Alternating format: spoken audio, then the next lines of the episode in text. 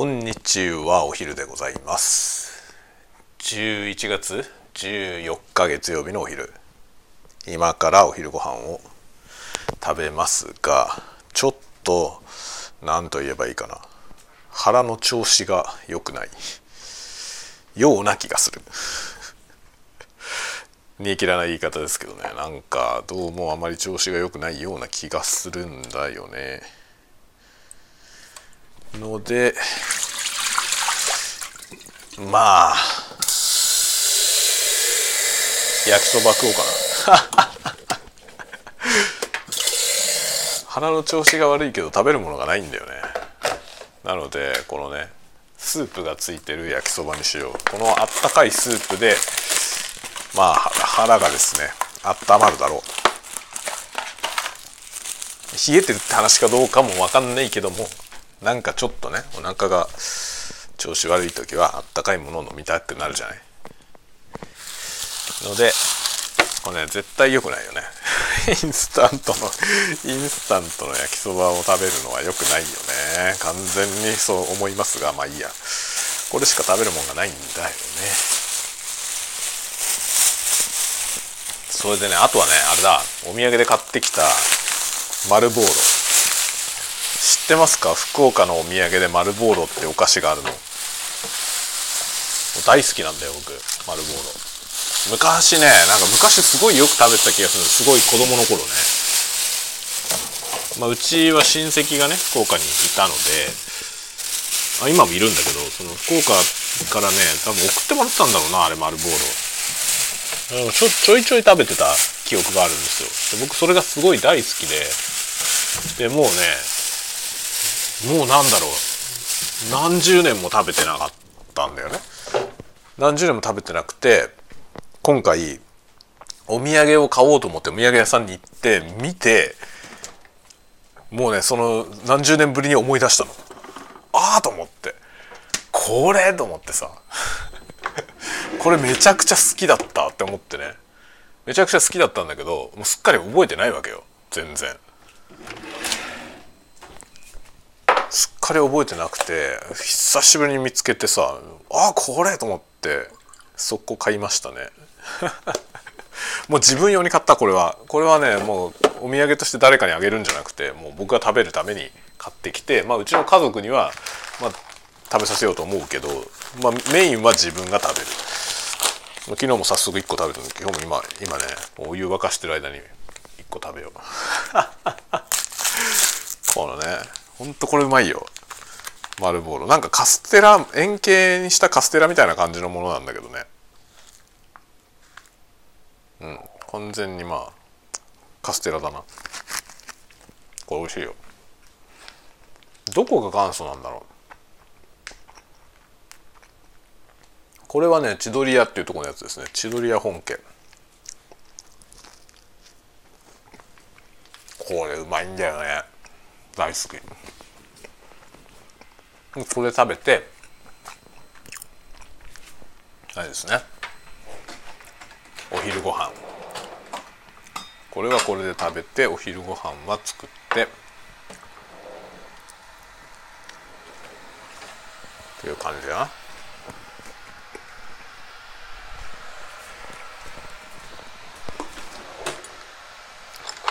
昼。何の話しようかな。あそうあのね朝ねマイクスタンドを注文しました。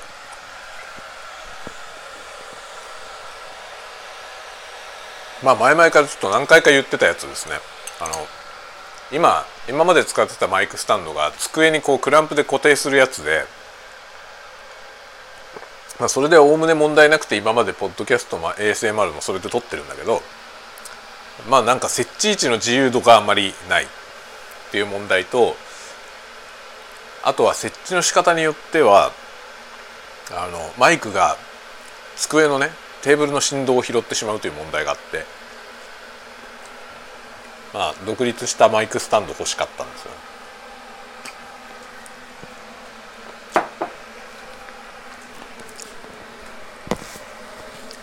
で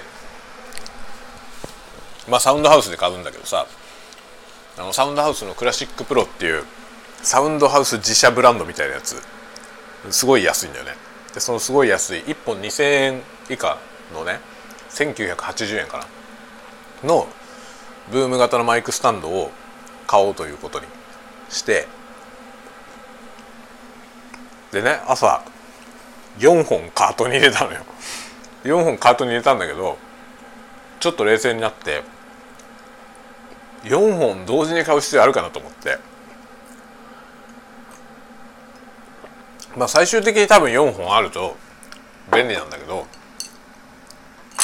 僕の ASMR は大体4チャンネル収録なんで4本あると便利なんだけどいきなり4本使わないなと思って当面2本あれば間に合うなと思ったので一応ね4本カートに入れたんだけど2本に戻しました。2本に戻して2本分がまずまずそれが届きます今度。でまた必要だったら足そうと思ってます。ちょっとね今やってみないとケーブルの長さが足りるかとかも分かんないんでね。でケーブルがもし必要ならケーブルも買わなきゃいけないんで。それをねあの次の時にケーブル買う時に足してもいいやと思ってそのスタンドもね。1回だから2本とりあえず導入して機材を設置してまずスタンド型のマイクスタンド独立したマイクスタンドでの収録っていうのをやってみなきゃなと思ってるところです。あーやべえお湯入れすぎた。お湯を入れすぎたね。よいしょ。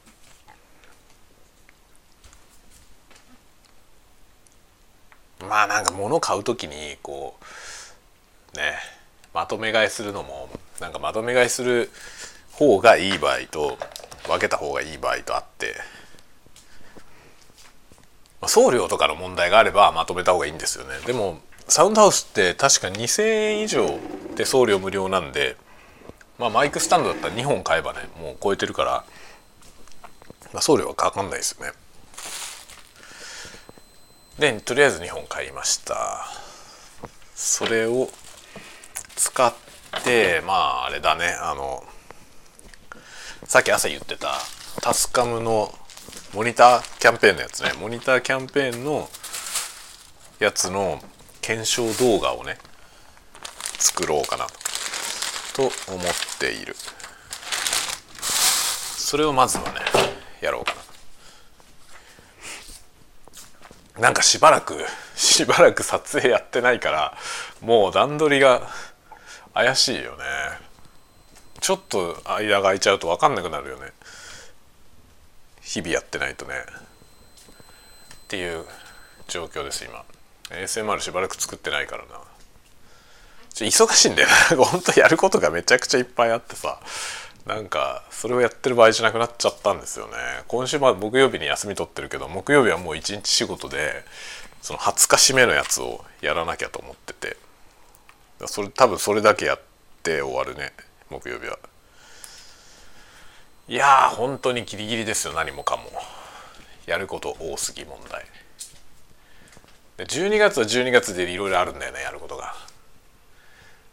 なのでちょっとしばらくあんまりねこの動画が作れてないんだよね。本当は週1ぐらいで動画出したいんですけどね。全然もうストックも何にもないし。ね。まあ、一番だから作業コスト的に一番軽いのはタイピングの動画なんだよね。だからタイピングの動画だったらすぐ作れるけどそのタイピングばっかり出してるとタイピングの人になっちゃうじゃん。っていうのがあってねあんまりタイピング動画ばっかり出したくないなと思ってるんですよね。だから次はタイピングじゃないやつ。まあ1個ねこの間タイピングの動画出したからタイピングじゃない動画作りたいなと思っていてそれをやるにあたってもちょっとマイクスタンドは欲しいんだよね。よし。うわ厳しい。今ねこれは焼きそばのお湯をね湯切りしてます。お湯入れすぎたからお湯入れすぎたからね。湯切りするのが難しかった。しかもその湯切りのお湯を入れてスープを作るからそのねカップの中に注がなきゃいけなかったんだけどまあうまくいきませんでしたね。若干こぼれました。でこれをいろいろ混ぜるやつらを混ぜます。よいしょ。あこれなんだ？もうなん何味だったかこの焼きそば何味だったか分かんないよ。もうナチュラルに外外パッケージを捨てちゃいました。のでどんなフレーバーのやつだったか分かんないわ。まああれだよね、うん、食べれば分かるよね。食べれば分かるっていうかなんか分かんなくても別にいい。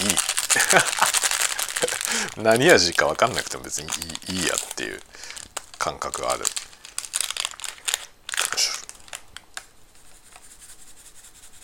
しちょっとこれは混ぜながら食べるか。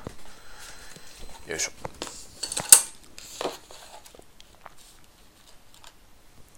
みんなはここれをどういうタイミングで聞いてくれてるのかな。なんか最近ねあのこうスタンド FM のエピソードに「いいね」つけてくれる人がちょっと増えてきててあ結構聞いてもらえてるのかなと思ってるんですけどただそのなんていうの YouTube と違ってさ再生されたその長さは分かんないんだよね YouTube ってさその見てくれた人のうち何パーセントぐらいが何分ぐらいまで見てるとかっていうのがちゃんとグラフで出るんですよね。でどの辺のタイミングで離脱する人が多いとかそういうのも見れるのででそれに合わせて内容とかチューニングできるようになってるんですよ。例えばそのもっと普通のね ASMR じゃない普通の動画を作ってる人たちにとってみれば例えば多くの人たちがあの離脱してるタイミングっていうのがなんか特徴があればさその特徴点をなんかこう修正することによってねその離脱する人を減らすことができるかもしれないじゃない、まあ、そういう感じのそのリサーチができる情報がね開示されるんですよ。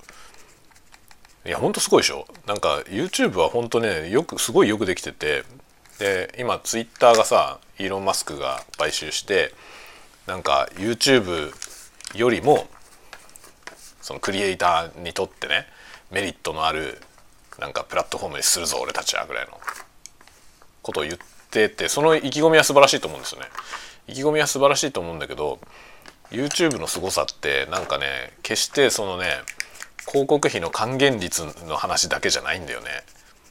還元率も結構比較的高くてまああのなんていうの利用する側がねにメリットが大きいだからクリエイターのメリットがしっかりある構造になってはいるんですけどその金の話だけじゃないんだよね。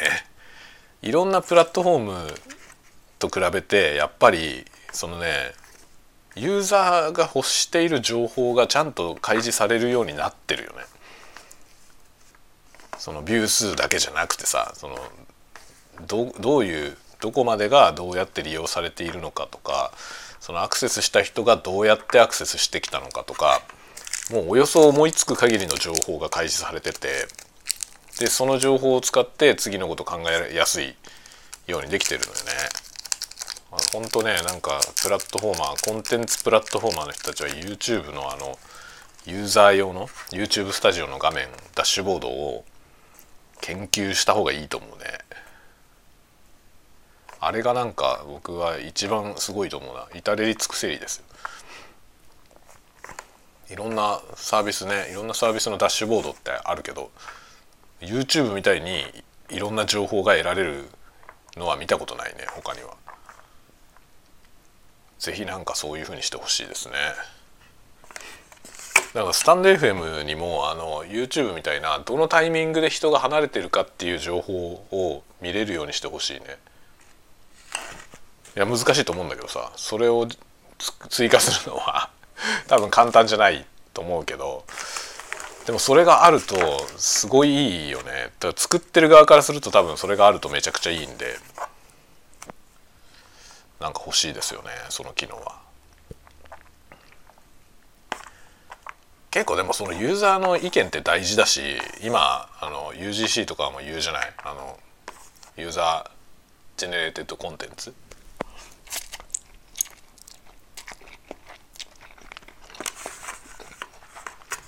間にメディアが挟まんなくなってきてるよね。ユーザーとこのコンテンツプロバイダーコンテンツというかまあプロダクトのプロバイダーとかもそうだけどメーカーと直。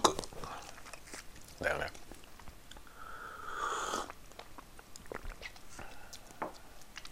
だから変に CM 作って広告打つよりも、まあ、YouTuber にレビューしてもらった方が 売れるみたいなそういうのあるよね。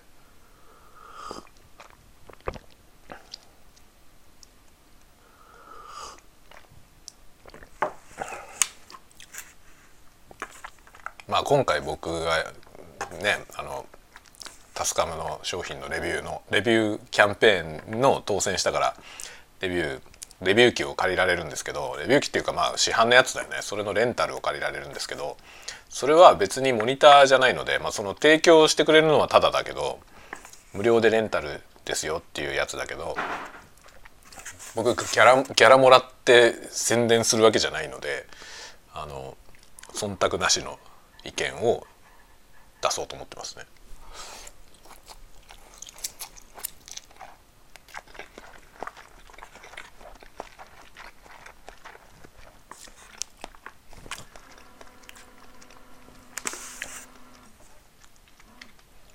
一番ね実は個人的に一番気になってるのは電磁波のシールド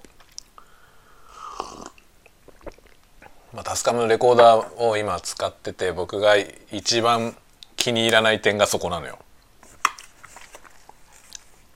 電磁波シールドが全くされてないのでスマートフォンが近くにあるとノイズが乗るっていう致命的な問題があるんですよね。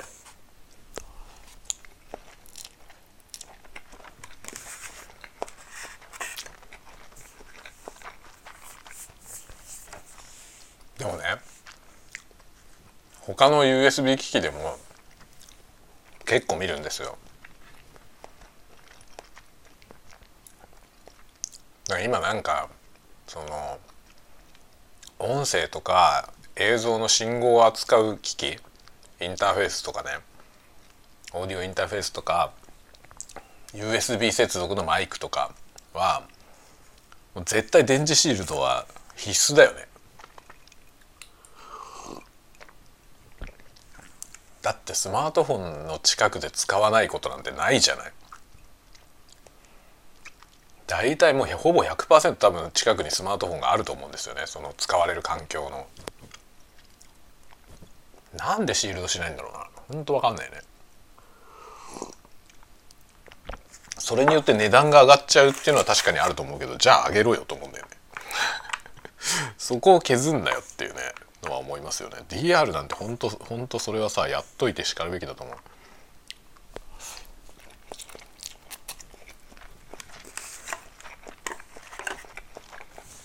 で僕はね今回 DR44 を借りるんですけどそこに期待してるのはこの DR44 は w i f i 機能がついてるんですよ。だから自分自身が w i f i で通信をするってことなんだよね。で自分自身が通信してそれでよってノイズが入るような録音機器なんて使えないじゃない。ってことはシールドされてるはずなんだよね。でこれがシールドされてたら間違いなく買いだよね。40よりも絶対いいよいいよね44の方が。他の機能が一緒なら。どこまで一緒かがちょっと分かんないんであれなんですけど、まあ、そこをちゃんとね追ってレビューしたいですよね。W i f i で通信してる時に通信しながら録音できるのか、まあ、できないのかもしれないなもしかしたら。ねそれによってノイズが乗る乗らないのところとかをチェックしたいですね。だってねその DR40 と05で同じノイズが乗るっていう話をサポートに連絡したんだよ。そしたらねそれは電磁ノイズだからスマートフォンを遠ざけてくださいとか部屋で w i f i 飛んでんだったらその w i f i をオフにしてくださいとか言い言いやがるわけですよ。W i f i オフにしろってなんだよっていうさ。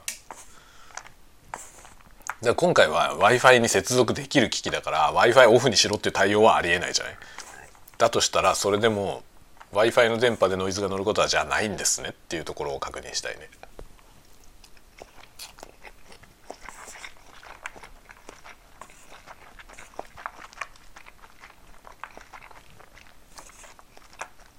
Blue Yeti でも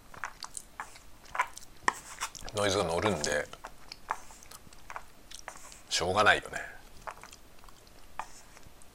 なんでだろう？みんなそこをシールドしようって発想ないのかな？ ZOOM の機器はちゃんとシールドされてるんですよ。 ZOOM 製のやつは。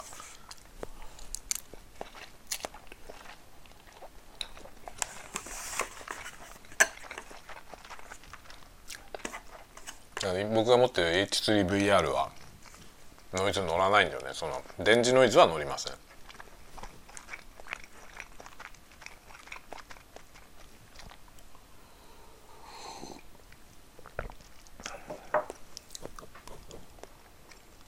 結構ねあのノイズって不快じゃない？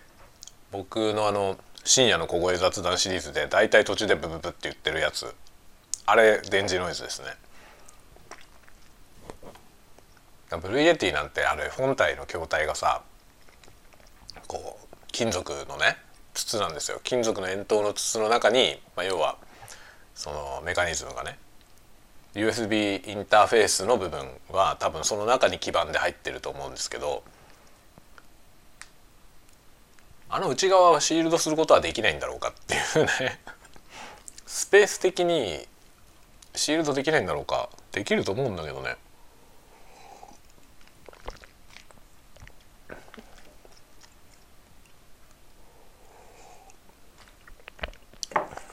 ちょっとねいろいろそこら辺を検証したいよね。電磁ノイズ問題。もう ZOOM の製品を見習えと。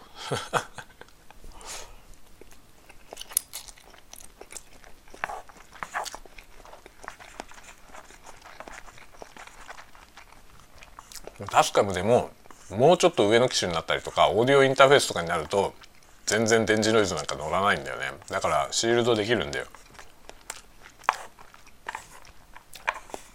コストの問題ですよねやんないのは。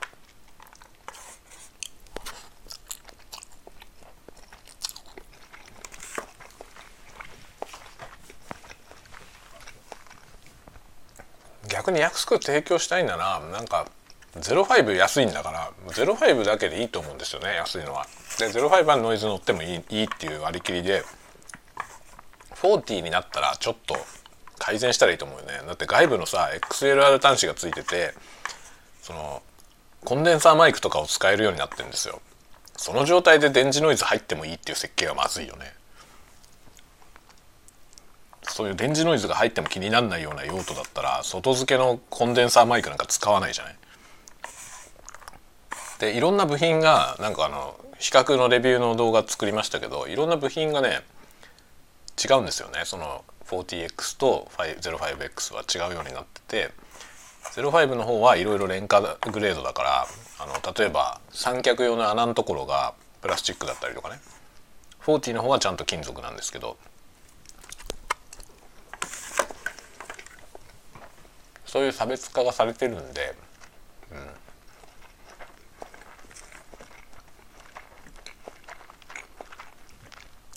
であればねであれば高い方はちゃんとシールドしてますであってほしいよね。まあ、徹底比較動画を作りますよ。40X と 44W なんとか。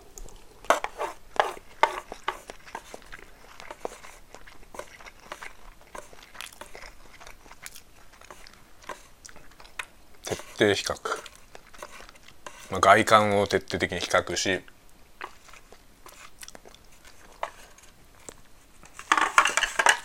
音質を比較し。ですかね。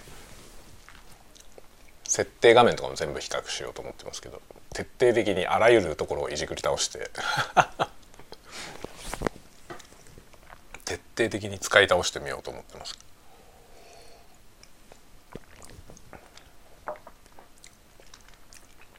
きなのよねそういうの。機材オタクだか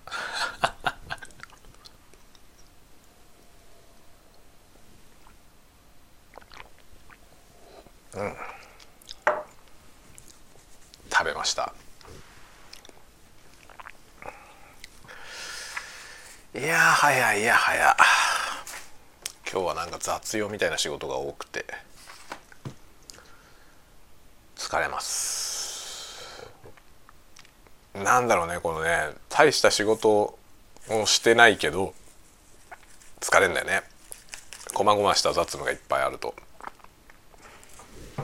なんかヘビーなタスクが1個だけドカーンってあったりする方が意外と疲れなくてそれにだけ集中してればいいっていうね。いろんなのがこまごまある方が僕は疲れるんだよな。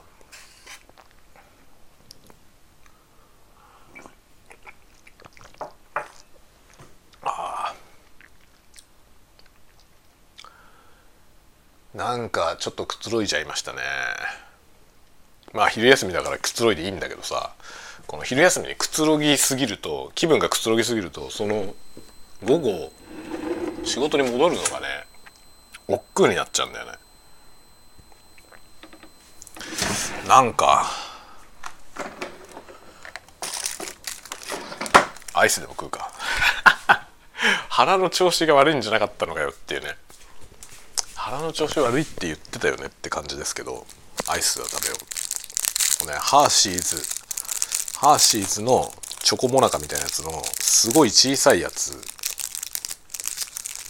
ですね。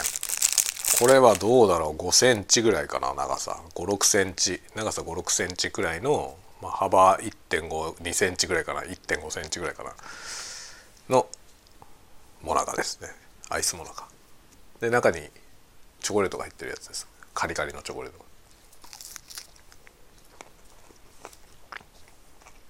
これうまいよ。これスーパーで箱入りで売ってたそんなに高くない。そんなに高くないどころかむしろめちゃくちゃ安かった気がするな。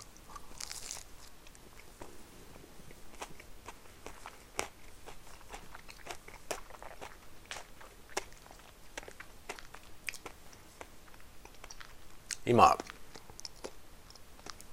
まあ、昨日帰ってきてね自宅にいて今在宅で仕事してるんですけどやっぱこう北海道に帰ってくるとねあ帰ってきたなって感じがするんだよね。僕別に北海道の生まれじゃないんだけどね。もうなんかすっかり地元って感じがしますね。北海道に帰ってきたらなんか帰ってきたって感じがしますね。どっかよそに行って。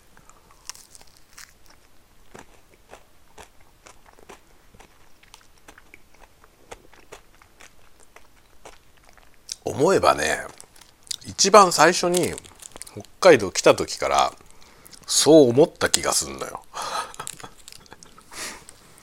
なんか帰ってきた旅行でね旅行で来たのになんか帰ってきたって感じがするっていうさ。でむしろそれで羽田に帰った時にね、まあ、僕は神奈川に住んでたんで羽田に帰ってその羽田空港で降りた時にうわっていう 感じだったよね。だから東京に住んでた時に北海道に遊びに行って帰ってきた時にはなんかあんまり帰ってきたっていう感じがしなかったのよね。むしろその出かけて行って到着した時に帰ってきた感があった。っ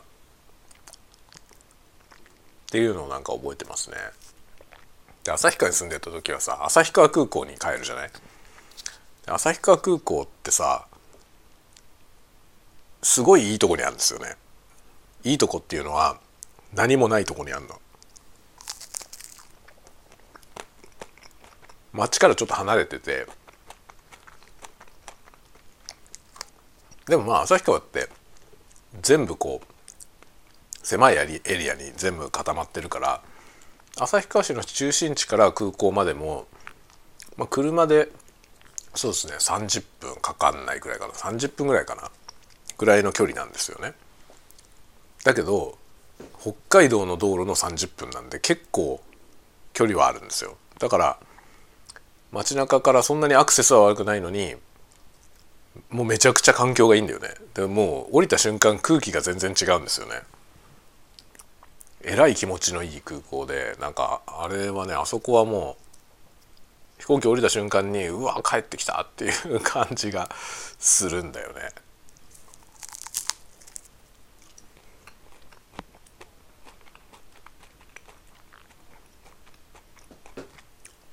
なんか帰ってきたっていう思える場所に住むといいよね。って思うね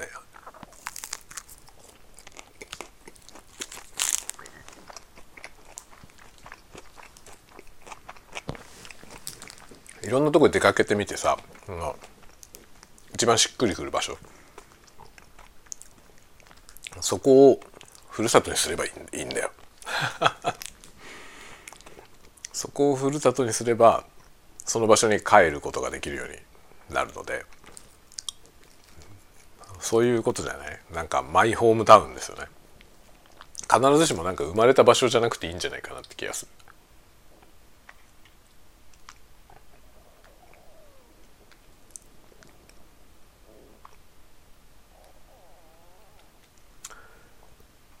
まあこのふるさと帰ってきた感あるけどなんか昨日の夜ものすごい風が吹いててほんとね駅から家まで歩く間にどっか飛んでくんじゃないかと思うぐらいすごかったのよ風が。それで朝起きて、まあ、ゴミ出しにね今日朝行ったんですけど、まあ、ゴミ出しに行ったらねうちの前のね、まあ、うちのは本当に家の前に車を置くような感じになってるんですけどその辺りがねもうどっからか飛んできた葉っぱの山で えらいことになってましたねかなりの風が吹いてました昨日の夜なんかめっちゃおなお腹がギュルギュルなるな。どうもね胃腸の調子があんまり良くないんだよな。なのに胃腸に悪いようなものを食べてるからまあだから良くなんないのかもしれないけどね。どうも胃腸に何か不具合が来てる感じがしますね。もう結構長いこと調子悪いんだよね胃腸。だけど出張してる間そうでもなかった気がするな。やっぱ寒さの問題ですかね。なんか福岡ではねすごい濃密な博多ラーメン豚骨ラーメンね食べたんですよ。だけどまあ向こうの地元の人に言わせるとそんな別に軽い方のやつだったんですよね。あのなんていうのそうよほど豚骨が好きじゃないと食べらんないようなめちゃくちゃ濃厚なやつもあるらしくて。でまあそういうのは避けて割とライトなやつをね選んでくれたんですよ。なんだけどライトなやつでも十分僕にはヘビーでしたね。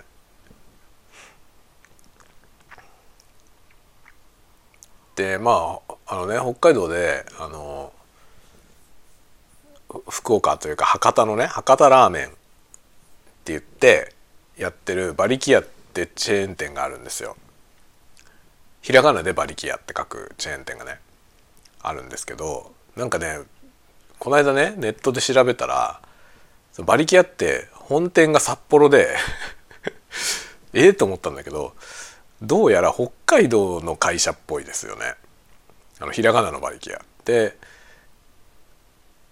どっかねどこだったかな？なんか九州のラーメンで北九州か。北九州に馬力屋って漢字で書く馬力屋があるんですよね。多分別のもんなんだよ。全然関係ないんだと思うんですけど北九州のラーメンであるのよ。馬力屋っていうのが。知らなかったんだよ全然。であのチェーン店の馬力屋はどうやらもともと北海道のチェーンらしくて北海道で博多ラーメンやろうって言って立ち上げた会社なんだろうねきっとね。でまあそこのね馬力屋はもう子供が大好きだから馬力屋ばっかり食べてるけど。で馬力屋で出してるのも豚骨ラーメンなんだけどもう全く豚骨は感じられないというかですね。あの博多に行って食べた博多ラーメンはもうなんだろう全然違うものでした。カテゴリーからして全然違うものに感じたね。それでもライトな方なんだよ。その現地ではさ。あれがライトなんだったら、まあ、馬力屋こっちのね馬力屋の豚骨ラーメンなんて水ですよ。水だと思うわ。何にもこんなもん豚骨じゃねえよって多分向こうの人には言われるんだろうね。濃厚さとかが一切ないからねなんか。もっとずっとライトで、まあ、だから子供でも食べやすいっていうのはあるんですけど。あとはその博多ラーメンの仕組みをいろいろ導入してね。その札幌ラーメンとはしきたりが違うからそういう部分が楽しめる道民向けの博多ラーメンですねあれは。っていうことだなと思いましたね。だから北海道の人はさ意外とまあ地元のラーメンもね食べてるからあの札幌ラーメンだとか旭川ラーメンだとかそういうのはもう食べてるじゃない。毛色の違うやつが食べたいわけですよね。それでその地元の人向けのチェーンですよね。まあそりゃそうだよね。北海道に来て博多ラーメン食べたいと思う人いないよね。観光で来てねなんか博多ラーメンが食べたいなっていう人は来ないじゃない。札幌来たら札幌ラーメン食べようと思うじゃない。みんなね。普通は。せめて北海道のラーメンをね、まあ、いろんなとこのラーメンあの千歳空港新千歳空港にもラーメン横丁みたいなやつあるしなんだっけあれラーメンなんとかありますよね。で札幌の駅の近くにもあの駅ビルのねビッグカメラの入ってるビルの上の方にラーメン共和国だっけあるんだよね。いろんなその道内のラーメン屋さんが何軒も入ってるところがあるんですけどそういうところあれは観光客向けですね。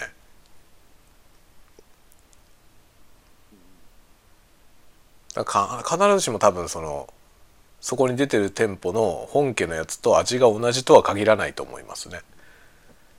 実際問題なんか僕この間ねこの間なんかスタイフでも喋ったけどスタイフで喋ったのかな？違うツイッターに書いたんだなあの新千歳空港にある売光軒ってね売光軒って梅の光の剣の木って書く売光軒ってお店があるんですけど売光軒は旭川のラーメン屋さんなんですよね。それでね新千歳空港の売光軒食べたんだけどあれと思ったのよ。こんな味だっけって 思ったのよね。正直なんかパッとしないラーメンであれと思ってこんなんだったかな売光軒って思ったのでもしかしたら本店と全然違うもの出してる可能性はあるかもね。でもラーメン屋さんってどうなんだろう？僕思うんだけどさそのラーメン屋さんって人気が出てさその店舗拡大したりするじゃない？でそうなった時に同じ味をこの別の店舗でも維持できるもんなのかな？似たような感じにはできると思うんですよ。そのレシピ的なものをね。共通にしてやることはできるじゃない？そのノウハウを共有して。なんだけどラーメン屋さんのスープとかってあれこう脈々と続いてるものなんじゃないのかな？脈々と手を入れ続けているとすれば店舗が分かれちゃったらさ根っこの種が同じでもそこからのその鍋の育ち方が変わってくるみたいなことないのかな？どうなんだろうね。ラーメンのラーメンってあれいつ行っても同じ味？いつ行っても同じ味なのかな？でもああいうなんかラーメンのスープみたいなものをそんないつ行っても同じ味にキープできるできるのかな？僕なんかそれって極めて難しいんじゃないかなと思うんだけど。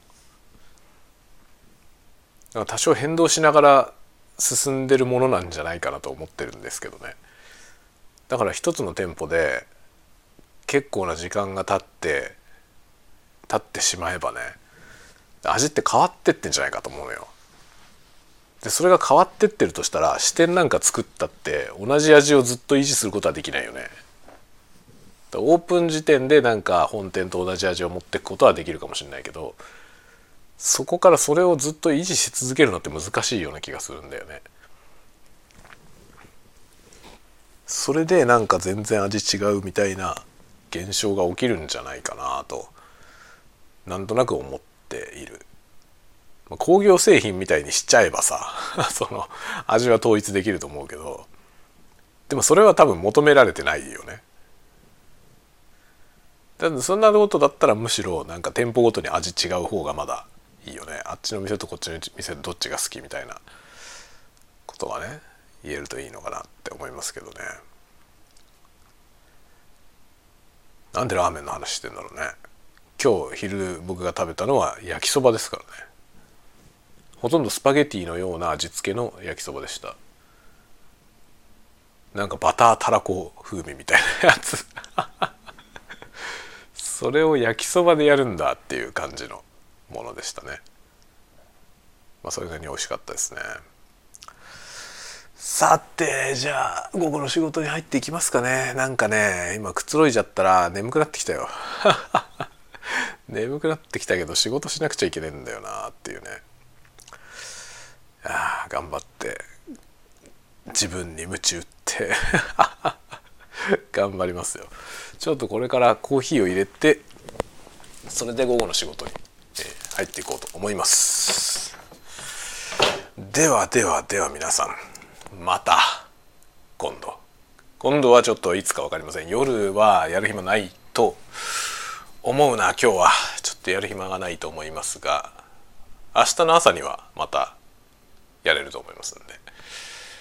まあ次のスタンド FM でまたお会いしましょう。またね。